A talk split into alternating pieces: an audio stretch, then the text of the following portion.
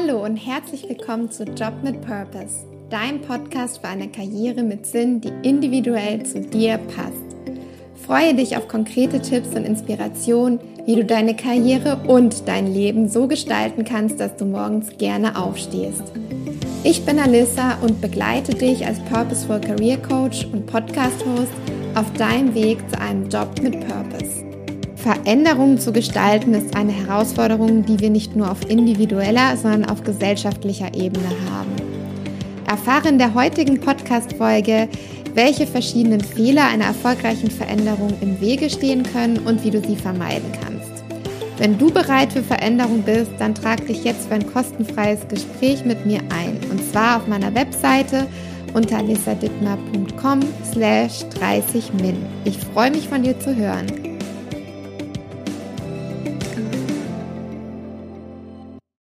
Heute soll es um das Thema Veränderung gehen. Und das ist ein Thema, was in ganz vielen Bereichen unserer Gesellschaft gebraucht wird, meiner Ansicht nach. Auf der persönlichen Ebene, aber auch auf der kollektiven Ebene. Ich habe ja auch als Beraterin, als Change Management Beraterin in verschiedenen Unternehmen gearbeitet, um da zu unterstützen bei Veränderungsprozessen. Wir befinden uns ja eigentlich konstant im Wandel. Es gibt immer wieder neue technologische Herausforderungen, die in Unternehmen eingeführt werden müssen, in Form von neuen Tools und mit denen man dann umgehen lernen muss. Oder es gibt neue Arbeitsstrukturen wie agiles Arbeiten, wo plötzlich Hierarchien wegfallen ähm, oder man arbeitet eben mehr im Homeoffice. Das ist natürlich auch eine Veränderung. Ähm, man hat plötzlich keinen festen Arbeitsplatz mehr. Das sind so Veränderungen, die auch in Unternehmen häufig passieren. Und dann haben wir natürlich Veränderungen auf gesellschaftlicher Ebene ähm, in Bezug auf Rollenbilder von Familie, von Frauen, aber auch von verschiedenen, sagen wir mal, Karrierewegen, wie wir uns entscheiden, wie, wie wir unseren Beruf ausüben möchten. Und auch in der Akzeptanz vielleicht von Sachen, die vor ein paar Jahren einfach noch nicht gang und gäbe waren. Das ist alles Veränderung und äh, wir befinden uns, wie gesagt, im konstanten Wandel. Coaching bedeutet auch, Menschen darin zu begleiten, Veränderungen in ihrem Verhalten umsetzen zu können, ähm, und äh, ich beobachte eben immer wieder, dass es ein paar Fehlannahmen gibt, die Menschen dann da, daran hindern, dass sie Veränderungen in ihrem Sinne und positiv auch gestalten können. Und da möchte ich mit dir heute drei dieser Fehlannahmen und Fehlern, ja, weiß ich nicht, ist vielleicht ein bisschen hartes Wort, aber Fehleinschätzungen teilen, ähm, die du vielleicht auch schon gemacht hast, wo du dich mal kritisch hinterfragen kannst, ob du den ein oder anderen Gedanken vielleicht auch schon mal hast. Und ich finde das so schön, weil es eigentlich immer verschiedene Beispiele gibt. Ähm, das ist jetzt nicht nur im Bereich Karriere, sondern das kann man in verschiedenen Feldern sehen. Das werde ich dir gleich ein bisschen schildern an mit anderen Beispielen aus anderen Bereichen. Die erste Fehleinnahme, wenn es darum geht, Veränderungen erfolgreich gesta zu gestalten, ist, dass man denkt, ich brauche erst irgendetwas, um diese Veränderung erzielen zu können. Um das mal ein bisschen plakativer zu machen, ähm, ich brauche erst noch eine Ausbildung in dem und dem Bereich. Also zum Beispiel jetzt nehmen wir mal an, jemand möchte sich ähm, als Coach selbstständig machen, da kriege ich das auch immer wieder mit. So, ich brauche noch die nächste Coaching-Ausbildung, ähm, damit ich überhaupt als Coach mich jetzt selbstständig machen kann. Oder im Bereich Finanzen auch ein schönes Beispiel. Ich brauche erst eine gewisse Summe, also zum Beispiel 3000 Euro jetzt einfach mal, um dann mit dem Investieren anfangen zu können. Und in beiden Fällen stimmt es nicht es ist nicht so, dass man erst eine bestimmte große Summe braucht, um mit dem Investieren anfangen zu können. Ich bin jetzt zwar auch keine Finanzexpertin, aber das werden dir bestimmt der ein oder andere Finanzexpertin auch sagen. Du kannst mit ganz kleinen Beträgen anfangen und daraus dann auch deine ersten Gewinne erzielen, die du ja dann eben auch wieder reinvestieren kannst. Das heißt also dadurch, dass du überhaupt in diese Umsetzung startest, mit den kleinen Beträgen anfängst, kannst du dann daraus Gewinne erzielen, die du dann ja auch wieder vermehren kannst. Das heißt, ähm, das ist eigentlich ein Trugschluss, zu denken, man bräuchte erst eine gewisse Summe und die hält dich dann nämlich davon ab, dass du überhaupt in die Umsetzung kommst, weil es ja dann irgendwie vielleicht womöglich auch noch unerreichbar für dich scheint. Da ist auch, wenn man jetzt noch aufs Thema Coaching nochmal eingeht, nochmal ein schöner Punkt, den ich ganz oft höre, ist, ich brauche erst Klarheit, um ein Coaching machen zu können. Ganz wichtig, Coaching ist dafür da, dass du Klarheit gewinnst. Es ist nicht andersrum. Du gewinnst Klarheit im Coaching-Prozess. Ich kann das selber auch total gut unterstreichen, weil ich mache auch selber Coachings. Ich sitze auch auf der anderen Seite. Ich bin nicht nur Coach, sondern ich bin auch Coachie und lasse mich auch selber coachen. Und immer wieder mache ich selber auch die Erfahrung, dass ich dann merke während dem Gespräch, dass ich da eigentlich noch gar nicht so klar bin. Das ist total normal, dass du keine Klarheit hast und noch Fragezeichen in deinem Kopf herrschen. Aber die Klarheit gewinnst du, indem du dich hinsetzt mit einem Coach, der dir gute Fragen stellt, der dich dann dazu führt, dass du der ganzen Sache mal noch mehr auf den Grund gehst und für dich auch wirklich dann eine klare Formulierung, ein klares Ziel herausarbeiten kannst. Du brauchst also nicht erst Klarheit, um ein Coaching starten zu können. Du brauchst nicht erst noch eine Coaching-Ausbildung, um dich selbstständig machen zu können. Und du brauchst nicht erst eine große Summe, um investieren zu können. Das sind alles nur Trugschlüsse. Vielleicht, das kann ich, ist jetzt Interpretation und im Einzelfall unterschiedlich, vielleicht möchtest du auch gar nicht in die Umsetzung kommen. Das ist an dir, dir diese Frage zu stellen, nochmal kritisch zu hinterfragen oder das Ganze natürlich gerne auch in einem Coaching zu beleuchten. Der zweite Punkt oder besser gesagt der zweite Fehler, der häufig gemacht wird, wenn es um das Thema Veränderung geht, ist abzuwarten, dass es irgendwann von alleine besser wird.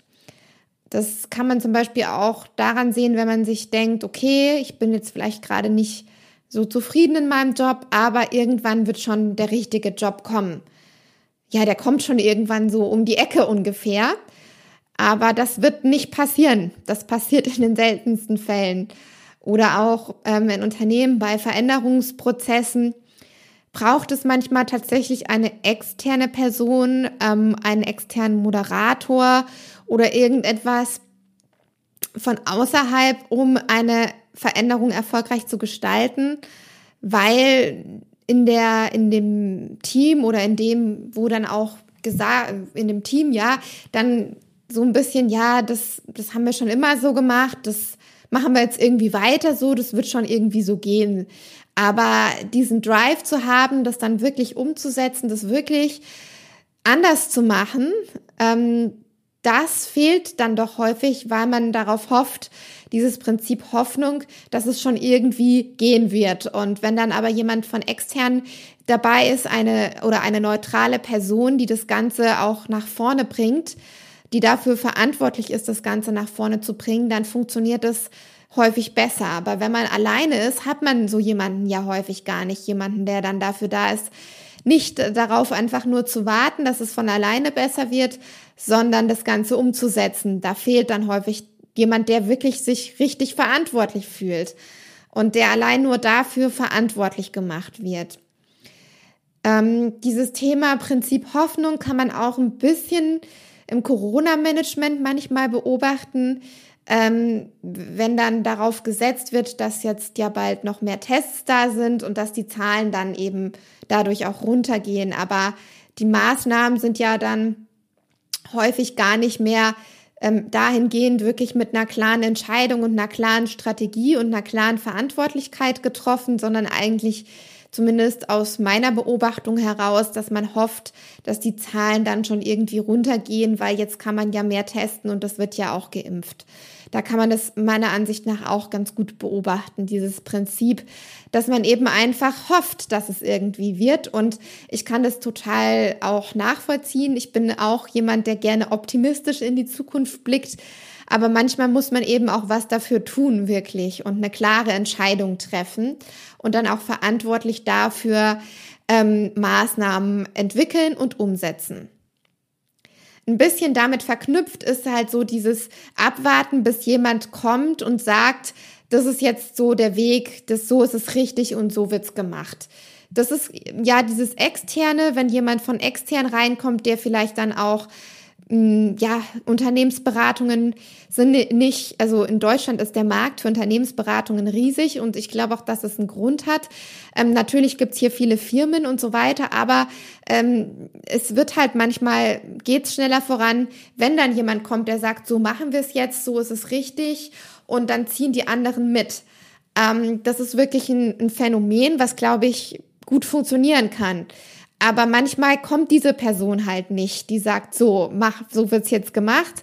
Und wir werden auch so ein bisschen in unserem Schulsystem ja daran gewöhnt, dass es Regeln gibt und Hierarchien und es gibt jemanden, der sagt, wie es geht und so wird's dann gemacht. Und manchmal gibt's halt keine Regeln. In manchen Bereichen können wir tatsächlich selber entscheiden, wie wir das machen möchten. Nämlich zum Thema nämlich zum Beispiel beim Thema, wie wir unser Leben gestalten möchten. Da gibt es zwar Grundrichtlinien, an die wir uns halten müssen, aber wir haben eigentlich eine extreme Freiheit und die kann manchmal dann tatsächlich auch wieder zu einer Herausforderung werden, weil man ja dann für sich herausfinden muss, nach welchen Leitlinien man die gestalten möchte. Und wenn man sich da jetzt nach fachlichen Fragen richtet, da kann man zum Beispiel mal das Thema mit Lebensläufen nehmen. Da gibt's Leute, die sagen, Lebenslauf sollte auffallen, der sollte ein ähm, Design haben, was heraussticht. Und dann gibt's Leute auf der anderen Seite, die sagen, es ist gar nicht so wichtig, ähm, wie der Lebenslauf jetzt aussieht. Das Wichtige ist, dass die konkreten Fakten gut präsentiert werden und ähm, übersichtlich gestaltet sind und man auf einen Blick sieht, wofür die Person steht. Jetzt sind es zwei unterschiedliche Meinungen, die haben beide am besten Fall dann auch noch irgendwelche Leute von der Personalerseite, die das vielleicht dann noch belegen. Also das ist dann schwierig herauszufinden, wie ist denn jetzt objektiv der bessere Weg. Und da ist es jetzt auch noch ein fachlich, fachliches Thema. Das heißt, da könnte man jetzt eine Umfrage machen und vielleicht noch rausfinden, wie viele Personaler oder wie viele ähm, Lebenslauf Schreibende ähm, denn den einen oder den anderen Weg bevorzugen. Aber wenn es jetzt um individuellere Fragen geht, also wie man jetzt seine Karriere gestalten möchte, was jetzt sein nächster Schritt ist, dann kann man ganz viele verschiedene Meinungen hören. Der eine sagt, man soll vielleicht im Konzern den ersten Schritt machen und dann im Konzern aussteigen. Andere sagen vielleicht, du solltest in die Beratung gehen und da verschiedene Projekte machen und gucken. Und dann wieder andere sagen, mach doch das, wonach dir der Sinn strebt. Also ganz unterschiedliche Meinungen. Und in diesen verschiedenen Meinungen kann man sich total verlieren. Mir persönlich geht es immer ähm, auch mit manchen Themen so, gerade wenn es ums Thema Marketing geht. Da gibt es so unendlich viele Wege, wie du jetzt an dein Ziel kommen kannst. Ähm, und woher weiß ich jetzt, welcher Weg der Weg für mich ist? Deswegen ähm, ist es etwas, was einen hindern kann, in die Umsetzung zu kommen, weil man sich fragt, ja, was ist denn jetzt der Weg? Wie soll ich es denn jetzt machen? Und da ist es total erleichternd, wenn jemand kommt und sagt, so, so geht's, so machen wir das und jetzt auf geht's. Und ich sehe das auch immer wieder in meinen Coachings. Manchmal habe ich das Gefühl, dass es von mir erwartet wird, dass ich sage, so geht's jetzt, so ist jetzt der Weg und so wird's jetzt gemacht. Und natürlich kann ich dieses Bedürfnis verstehen und es gibt auch manche Muster oder Dinge, die man da raten kann, aber eigentlich kann man es nur gerade bei solchen individuellen Sachen selber wissen. Also ich selber bin die Person, die mir die Erlaubnis gibt, dass ich so machen darf und dass es so der richtige Weg ist. Und dieser jemand, der es dir sagt, der kann höchstens noch mal eine Bestätigung sein vielleicht, aber ansonsten ist es wirklich total wichtig, dass man nicht darauf wartet, dass so dieses, ja, diese Bestätigung der dritten Person einfach eintritt, bevor man in die Veränderung gehen kann, sondern dass man sich selber die Frage stellt, unter welchen Kriterien man denn dann losgehen kann, wie es sich denn dann für einen selber gut anfühlt und ähm, in die Veränderung zu gehen und dann auch Veränderung gestalten zu können, weil ansonsten kommt man irgendwann wieder an den Punkt, wo man das Ganze stark hinterfragt, beziehungsweise eben gar nicht losgeht, weil man noch auf die Erlaubnis von irgendeiner Person wartet, die einen sagt, das ist der richtige Weg und damit wirst du Erfolg haben. Diese äh, Sicherheit, die gibt es leider in den seltensten Fällen. Für mich sind diese drei Punkte oder diese drei Fehler oder Trugschlüsse alle so ein bisschen ein Grund dafür, keine Entscheidungen treffen zu wollen. Also sie laufen alle so ein bisschen darauf hinaus, die Entscheidung hinauszuzögern oder eben gar nicht zu entscheiden. Und ähm, dabei ist es wichtig, sich bewusst zu machen, dass jede ungetroffene Entscheidung auch eine Entscheidung ist, nur eben eine unbewusst getroffene Entscheidung, weil du dich einfach gar nicht damit auseinandergesetzt und sie nicht bewusst getroffen hast, sondern jemand anders hat sie für dich getroffen, die Entscheidung. Und ohne eine richtige Entscheidung kommt man eben häufig auch gar nicht in die Umsetzung, die dann für die Veränderung stehen kann, weil einfach noch Widerstand da ist, weil man sich noch nicht so konkret und bewusst damit auseinandergesetzt hat. Und, und um da jetzt nochmal den Bogen an den Anfang zu schlagen, wo ich ja auch viel über verschiedenste Veränderungen auf verschiedenen Ebenen gesprochen habe, ähm, man sieht immer wieder, dass es schwer fällt, dass auch Change-Projekte ganz häufig scheitern.